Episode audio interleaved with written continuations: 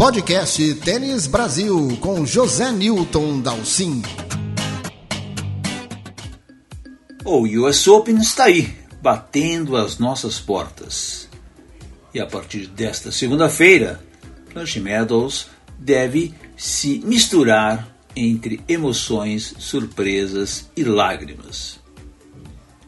Alguns fatos históricos já marcam essa edição, que mal começou, estão aí se comemorando os 50 anos da ATP, a ATP que foi fundada justamente no US Open de 1972, a famosa reunião do estacionamento do US Open, onde os tenistas decidiram criar uma entidade para que os representasse. Né? Foi o primeiro passo ali do surgimento da ATP. Também estamos, estamos marcando 25 anos do estádio Arthur Ashe, que vocês sabem é o maior estádio de tênis, estádio fixo de tênis do mundo, 23.771 assentos. Agora que ele foi coberto, esta é a proporção do magnífico Arthur Ashe.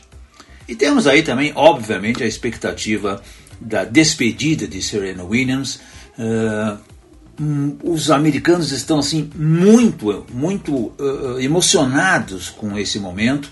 Uh, até ontem eu achei muito legal que no sorteio das chaves que aconteceram ontem, na masculina e feminina, ontem, uh, quinta-feira, a Serena Williams foi a manchete do site oficial do US Open. Né? O sorteio, que a trajetória da Serena foi a manchete do site do US Open. Ou seja, eles deixaram em segundo plano toda a área masculina, com o Natal, Medvedev, deixaram em segundo plano também o feminino, com a Iga, com o número do mundo, com todas as suas coisas, todo o seu, seu domínio no circuito, e deram toda a prioridade para Serena Williams. Então estamos aí, mal começamos o torneio, quer dizer, sequer, mal acabou o qualificatório só por enquanto, e já temos aí todas essas ações, todas as lembranças históricas e momentos importantes. Né? Eu aproveitei o podcast desta semana uh, obviamente aguardei sair o sorteio da chave, para responder uma série de perguntas que me fizeram ao longo da semana, desde segunda-feira, desde das surpresas que foram esses, esses, esses torneios preparatórios, Montreal, Toronto e Cincinnati, inclusive com a campanha excepcional da Bia Haddad Maia. Então eu esperei sair o sorteio da chave para fazer esse podcast aqui e tentar responder eu selecionei perguntas aqui do pessoal e tentar responder, que eu acho que vai ser uh, meio uma média do que todo mundo uh, quer saber ou poderia se interessar às vésperas do quarto Grande Slam da temporada. Então vamos lá. Obviamente, pergunta óbvia que me fizeram é sobre os favoritos da ala masculina. Uh, olha, para mim, se não der Medvedev, Nadal, Alcaraz e Tsitsipas, ou Tsitsipas, para mim vai ser uma grande surpresa. Aliás, vocês sabem que esses quatro jogadores também disputam entre si o número um do mundo, com uma vantagem enorme para o Nadal, que eu acredito que ao final do torneio vai recuperar a liderança do ranking, que ele ocupou, ocupou pela última vez no Australia Open de janeiro de 2020. Portanto, aí, dois anos e meio que Nadal não ocupa o posto. Uh, isso por uma questão matemática, numérica, o Nadal tem uma vantagem muito grande. Quer dizer, qualquer tenista para tentar barrar o Nadal tem que chegar na final do campeonato, né? Quer dizer, já é uma grande distância, né? Mas eu digo isso também pela questão uh, técnica, física, experiência. Eu acho muito difícil que o título escape desses quatro novos. Né? Medvedev é o atual campeão, a gente sabe que o piso duro é a quadra predileta dele, mas ele não está jogando tudo isso. Medvedev, estou achando Medvedev meio tenso, uh, não, ele não está solto em quadra, eu, eu vejo às duvidando dele próprio está fazendo, está jogando muito recuado, seus adversários estão se aproveitando muito disso. Olha que ele sofreu demais, levou um baile do Kyrgios lá em, em, em Montreal, depois perdeu agora também também eh, em Cincinnati. Então, eh, eh, os adversários estão deitando e rolando nessa postura do Medvedev muito recuada numa quadra sintética. O que para ele funcionou em 2019, 2020, até o ano passado, agora parece que parou realmente de, de funcionar. Então, eu vejo o russo aí num, num dilema tático do que fazer. Né? O Nadal Obviamente é um nome excepcional, mas a gente não sabe como está a questão física do Nadal. Né? Foi na Cincinnati, não jogou bem, não, mostrou desenvoltura, claro, ficou parado desde o Wimbledon com a contusão abdominal. Uh, treinou muito, né? Desde, desde, que ele perdeu lá em Cincinnati, ele treinou demais, todo santo dia. Depois, imediatamente, já foi para Nova York agora esse final de semana, também não parou de treinar um minuto sequer. Então, ele está extremamente treinado e aparentemente muito bem uh, fisicamente entusiasmado. Porém, obviamente que treinar é uma coisa, jogar é outra, e a gente precisa ver o que acontece. A chave Nadal é muito propícia, então eu acredito que ele vá, vá ganhando confiança a cada rodada que ele avançar.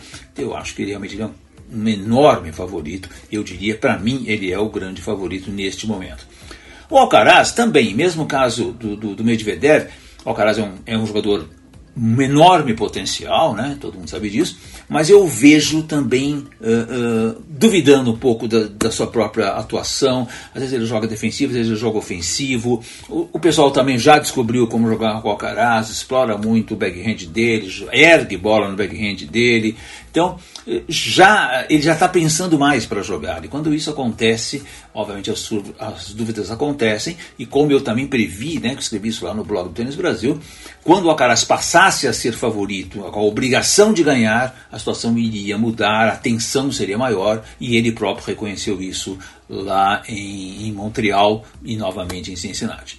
E o Tsitsipas é um jogador, obviamente, com enormes recursos técnicos, né? Um jogador muito liso, rápido, forte fisicamente tal, tem mil recursos, pode dar slice, pode dar top spin, pode ver que ele bem entender, mas é ainda um jogador instável, né? Acho que nos grandes momentos, na hora do aperto, eu vejo o Tsitsipas sempre escapando.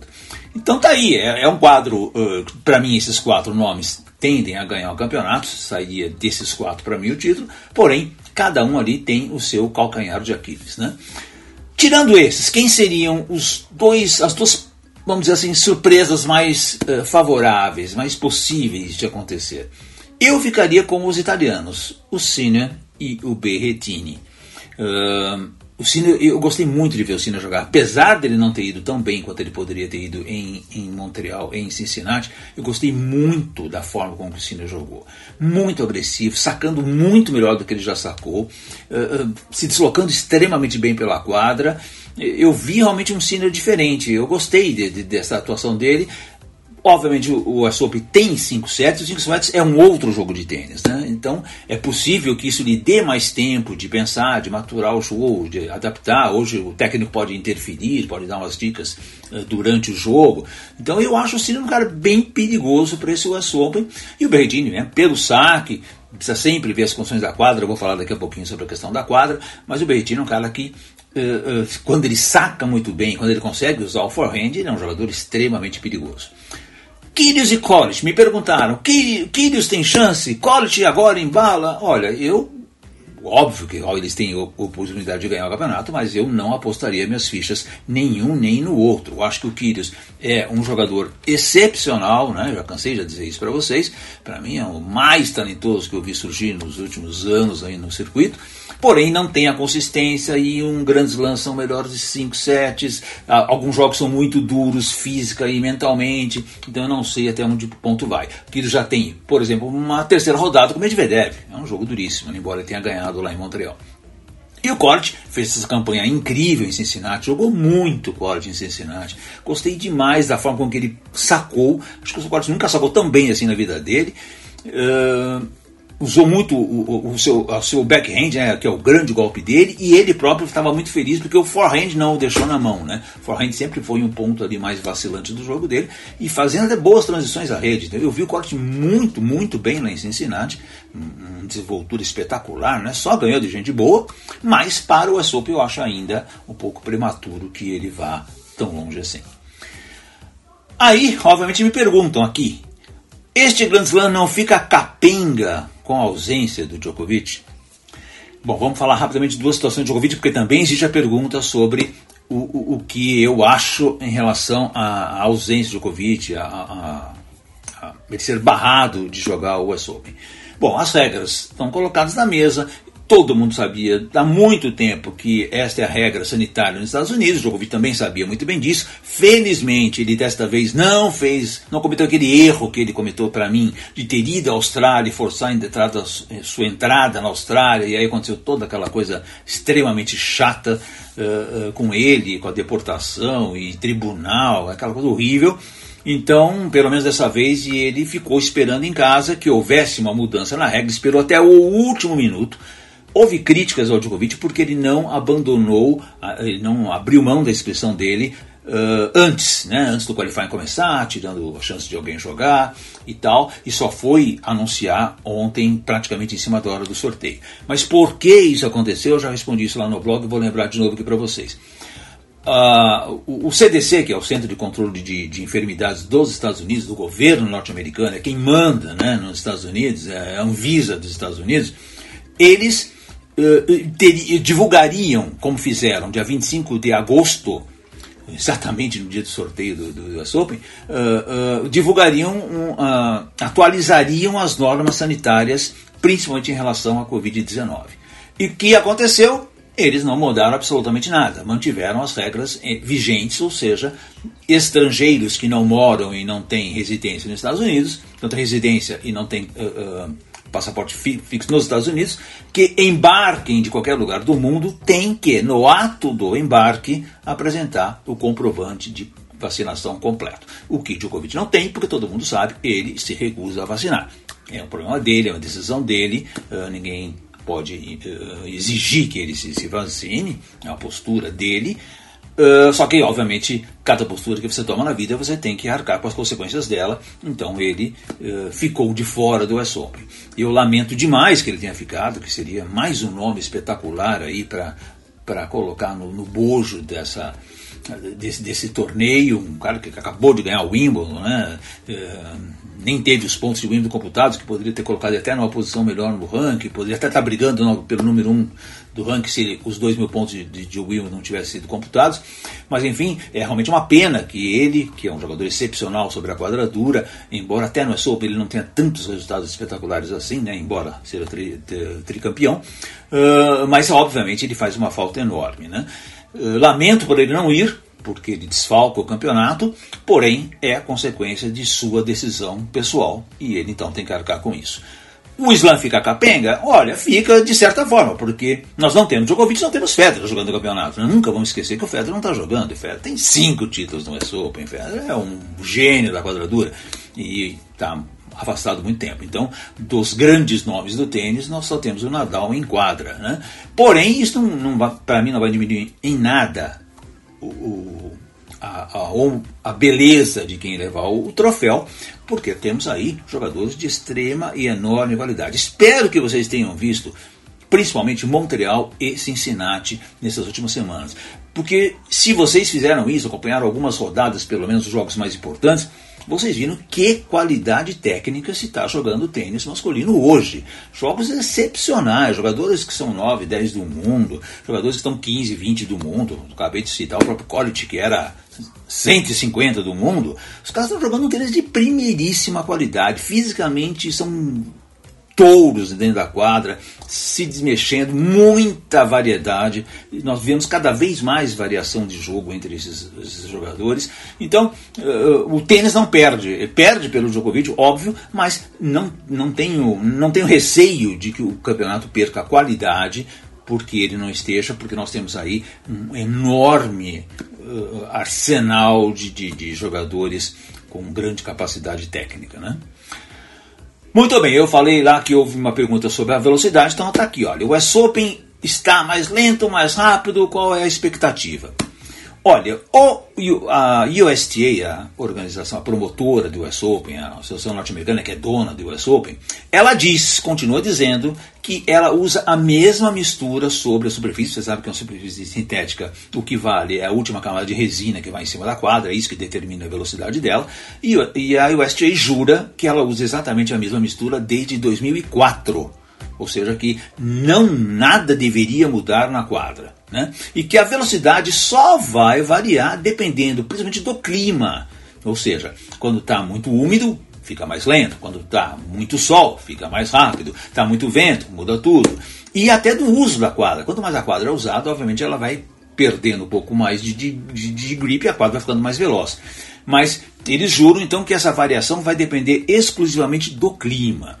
Mas uma coisa é certa, isso foi medido uh, pelo, pelo Hawkeye, né, que é aquele, aquele sistema que mede as velocidades da quadra, e Nova York é de 10 a 20% mais lento do que Melbourne, do que o Australia Open. Então, isso é claro.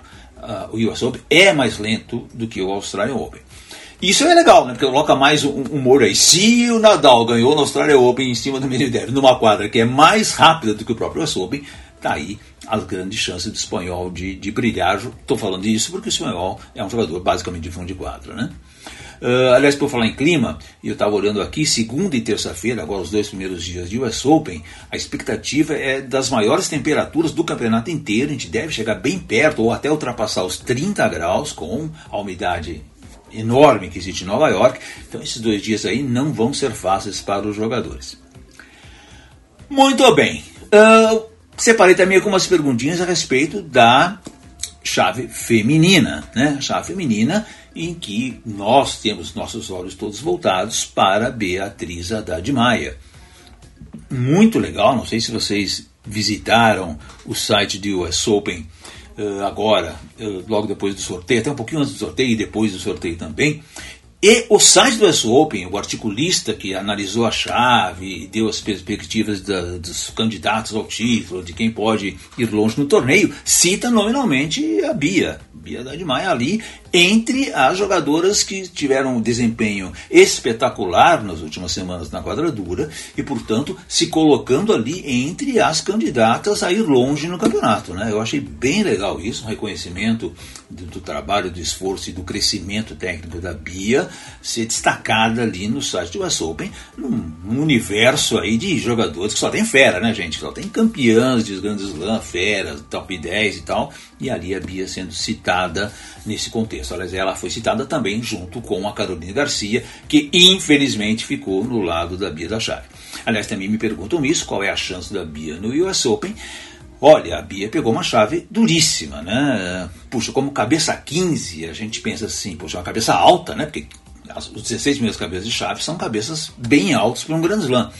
Então você espera que haja com alguma sorte, adversários menos uh, classificados, menos históricos, menos potentes para você enfrentar. E não foi isso que aconteceu com a Bia. Né? Já pegar a Ana Conju logo na primeira rodada, Ana Conju, que é campeã juvenil do US Open, fez quadras de final no US Open, jogadora jovem e ao mesmo tempo bastante experiente, adora a quadradura, se joga muito bem na quadradura. Então, logo de cara, a Bia já tem uma estreia dificílima, né? E, e depois ainda tem, aí para sua frente, inclusive, a, Carol, a, Bianca Andresco na segunda rodada. Eu, eu acho muito difícil que a, que a Andresco não vença a sua partida de estreia, né? Pega a Bianca Andresco, Bianca Andresco é campeã do US Open, né? Um jogador que adora também o piso duro, muito versátil e tal. Não está jogando tão bem, na minha opinião. Eu vi todos esses jogos dela agora nas últimas semanas, não vejo a Bianca jogando tudo que ela fez. Inclusive, fisicamente, eu acho que ela ainda está devendo, mas é uma jogadora extraordinária, né? E se passar por essas duas, muito provavelmente ela pega a Caroline Garcia, que vem dessa campanha incrível em Cincinnati. Ela jogou demais essa francesa, sacando muito bem, muito veloz, agressiva nas paralelas. Olha, a Caroline Garcia, muito tempo eu não vi ela jogar tão bem assim, né? Até, eu estava até mais vendo a Caroline Garcia jogar dupla do que simples, né? Porque dupla também é uma duplista excepcional, né? Aliás, quando você vê a Caroline Garcia indo para a rede, você pode ter certeza que ela vai matar o ponto, porque ela é uma duplista de primeiríssima linha, né? Então, olha, uma chave realmente muito dura para a Bia. Uh, vamos ficar todos na torcida, a Bia já estreia na segunda-feira, né? vamos ficar todos na torcida, mas realmente uh, não foi o, os, o melhor, os melhores mundos para a Bia da Maia. Bia que defende uma quantidade grande de pontos, né? Porque ela depende de resultados do ano passado que ela não jogou o US Open, né?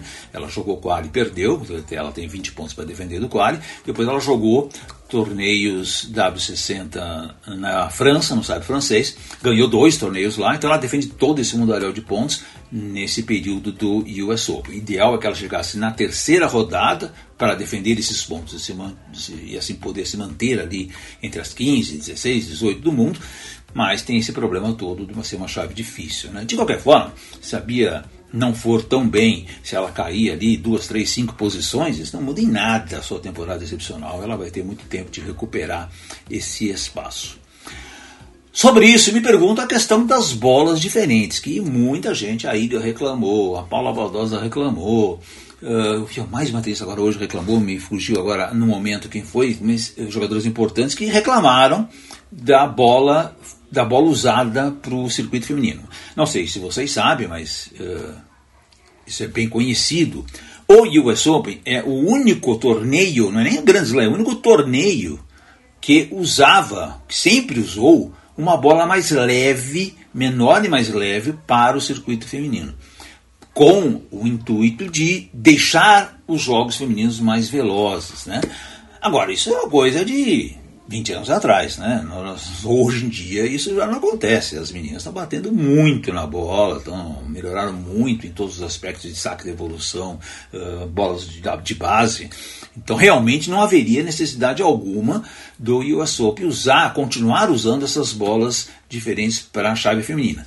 Porém, vamos deixar bem claro é que todos os torneios preparatórios para o US Open, o chamado US Open Series, né, que são os torneios preparatórios, aí se inclui Toronto, isso inclui Cincinnati, e todo o tempo que você treinou para esses torneios, você treinou, você treinou com essa bola. Então a Iga treinou com essa bola o tempo inteiro, a Halep treinou com essa bola o tempo inteiro, a, a, a Paula Badosa que reclamou da vida jogou, todas elas têm treinado com essa bola e jogado com essa bola, né? Então embora seja diferente, não é o fim do mundo. A adaptação de um, de um tenista profissional para a bola e para o piso é muito rápida. Dois, três dias os caras estão completamente adaptados à situação que tiveram. Né? É muito pior, até eu brinquei nisso no blog, até um, um internauta achou engraçado, é muito pior para a dupla mista, em que o homem tem que jogar com essa bola, e aí sim ele não está nada habituado a jogar com uma bola mais leve, que obviamente voa muito mais. Né? Então, o, o maior trabalho, na verdade, desse uso diferencial da bola fica ali para a dupla mista.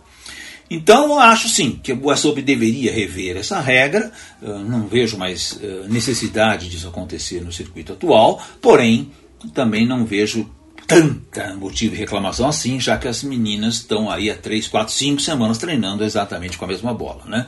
Todo o circuito preparatório para o é jogado com a Wilson US Open, que é a bola oficial do Grand Slam de Nova York. Ok? Vamos lá, favoritas. Putz, olha, favoritas tá difícil. Obviamente a Iga Swiatek é o grande nome do circuito hoje. Não está jogando tão bem, desde o Wimbledon ela não vem jogando tão bem, não foi bem na quadradura agora. Uh, perdeu até em casa, né? lá em Varsóvia, perdeu no Saibro em casa. Então não, hum, perdeu um pouco o embalo a Iga depois de Roland Garros. Né? Tá meio que é natural, né? ela ganhou demais, ela estava numa fase extraordinária, e então é natural que até se perca um pouco isso. Né? Mas eu ainda acho que ela é para mim, a, a, principal favorita e colocaria muito pertinho dela a Simona Halep, desde que a Halep esteja fisicamente bem. A Halep, de vez em quando, o físico deixa ela um pouquinho na mão. Né? É, é, eu gostei até de como ela jogou uh, Toronto, né? que ela jogou super bem, uh, da Pia na final, mas. Uh, eu acho que ela ainda precisa, uh, talvez, ter sorte ou administrar melhor a parte física. Né? E como vocês estão vendo, aí, em dias de muito calor, isso lá em Nova York pega pesado. Mas eu colocaria ela e a, e a, e a Iga como principais candidatas, deixando ali num segundo plano a, Saka, a Sakari, a Jober e a Sabalenka. Ah, mas a Sabalenka, sim, a Sabalenka, menina. Vocês não sei se vocês viram os jogos dela agora, essas últimas duas semanas, mas ela jogou um belíssimo tênis, sacou muito bem, batendo absurdamente forte na bola. Claro que ela dá aquelas viajadas, exagera na dose, mas quando ela está aplicada dentro de quadra, quando ela está confiante, essa menina é um perigo. Então eu não a descarto numa quadra dura, razoavelmente veloz, como é o Asobe, de jeito nenhum.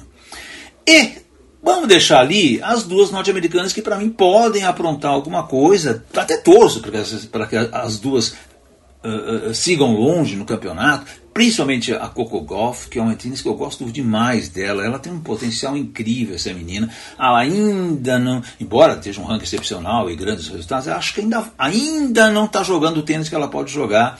Uh, muito presa, fundo de quadra, às vezes um pouco tensa demais. Mas eu gosto demais da Coco Golf e se ela conseguisse dentro de casa aproveitar esse gancho para ir longe, seria bem legal. E a Jessica Pegula que é uma jogadora uh, típica de quadradura, né? faz tudo direitinho na quadradura. Uh, também eu acho que tem uma chance de ir longe. Vai depender um pouquinho mais de sorte, talvez, mas eu, eu acho que ela tem alguma chance. Porém, as minhas favoritas são essas que eu citei. Uh, vou lembrar aqui também para vocês uma coisa legal, importante.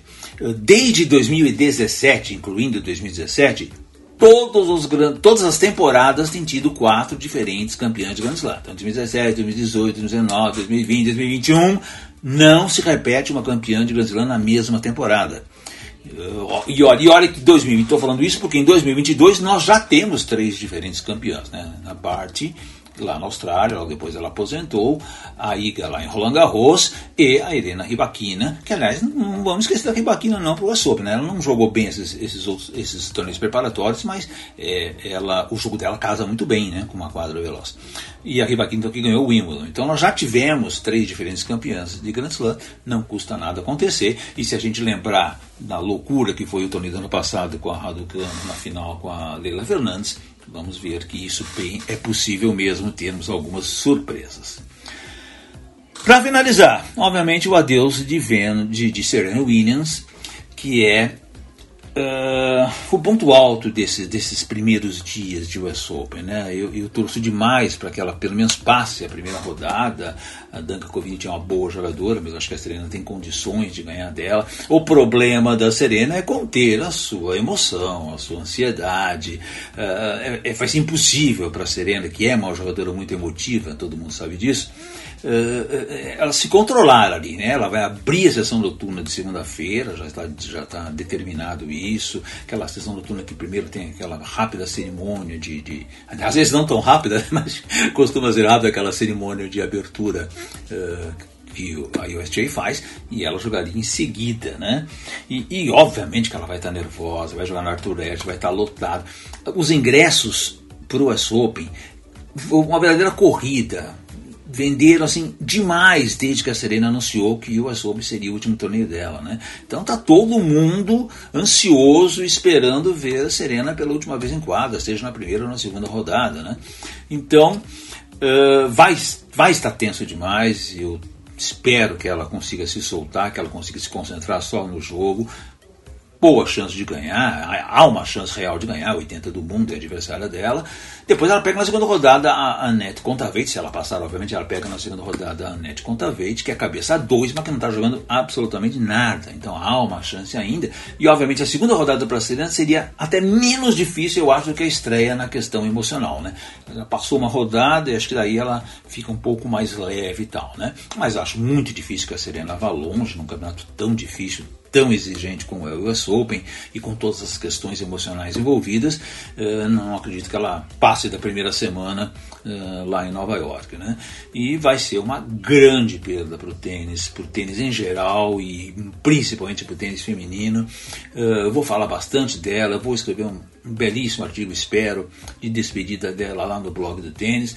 Ah, porque a Serena ela mudou a história do tênis. Ela, junto com a Venus, né, as duas as irmãs Williams, mudaram a história do tênis feminino, mudaram a forma de jogar, impuseram um padrão extremamente alto para o tênis uh, das meninas, obrigando todas as meninas a correrem atrás dela e a subirem de nível. E se nós vemos hoje esse excelente nível técnico que o tênis feminino possui, a gente deve demais à competência das duas Williams e, e de todo a, a, o sucesso que elas tiveram. Né?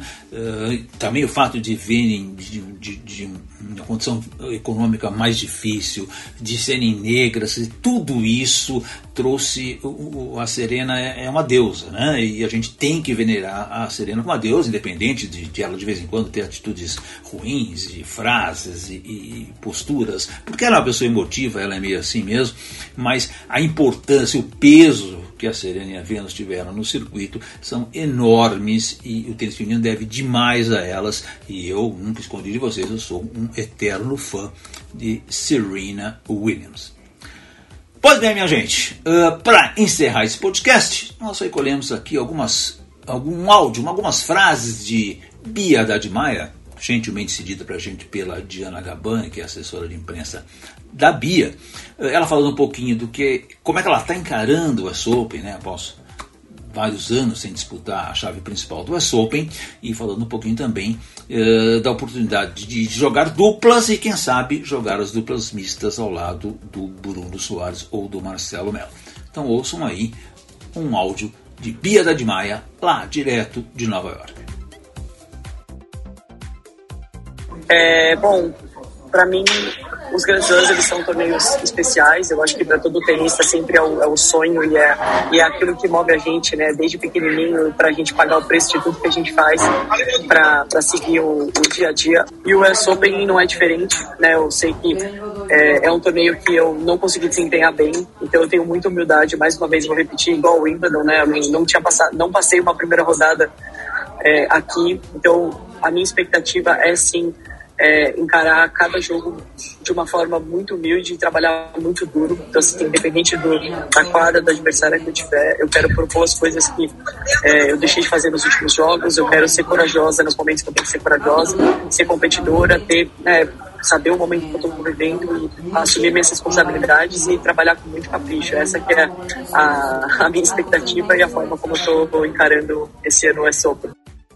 É, isso sim é um, é um desafio, né? Eu acho que a dupla mista, é, no momento, é, ela ainda não está confirmada por conta é, do corpo, do calendário, né? A minha prioridade ela é a simples, depois a dupla e depois vem a dupla mista. Então, é, tanto o Bruno quanto o Marcelo, quem eu for jogar, eu vou sempre ser muito sincero, né? Vou priorizar meu corpo. Então, eu só vou entrar se eu realmente estiver 100%. É, a gente sabe que exige bastante do corpo, né? Você jogar três partidas a cada dois dias não é fácil. A gente sabe que tem jogadores que conseguem ficar muitas vezes no top 20 dos dois, e esse é um dos meus objetivos. Então, para conseguir é, conquistar isso, também é difícil conseguir jogar sempre dupla mista, mas sempre quando der para compartilhar a quadra com o brasileiro, vai ser um prazer enorme. E eu vou, eu vou fazer de tudo para conseguir também. É, brasileiro, na verdade, tem no mundo inteiro. Assim, me surpreende até em Doha, quando eu fui jogar, tinha bastante brasileiro. É, isso é demais no nosso país. Eu acho que a gente tem uma cultura é, diferente. Eu me sinto abraçada, independente do lugar do país que eu tô. Às vezes a cultura é muito diferente, mas sempre tem um brasileiro, alguém falando português, você se sente já um pouco mais em casa. É, foi muito especial é, sentir durante todos esses últimos torneios que eu joguei, assim, sentir é, a torcida mesmo, sentir, poxa, o pessoal valorizando o tênis, o tênis feminino, assistindo, e não só presencialmente, mas também assistindo, né, tanto nas redes sociais, no, nos canais de, de transmissão, isso é muito bacana mesmo. E gostaria de agradecer, gostaria de dizer que para mim é, é sempre é uma honra, é um privilégio estar tá, podendo representar vocês todos. É, eu trabalho bem duro todos os dias para poder fazer dar certo no horário dos jogos, no momento dos jogos, né, de, de dar uma, uma forma de, de entregar tudo ali, porque eu sei que é, não é só sobre mim, é sobre a minha equipe, meus amigos, as pessoas que me acompanham e todos vocês que estão comigo. E, e é isso, queria agradecer mesmo e Infelizmente eu não consigo sempre responder todo mundo ou mandar uma mensagem. Peço até desculpa aos que me escreveram e eu não consegui responder. Mas de alguma forma, se aí no futuro a gente se cruzar, quem sabe a gente possa se conhecer ou até bater uma bolinha. E queria agradecer mesmo. Muito obrigado. Este foi o podcast Tênis Brasil com José Newton Dalcin.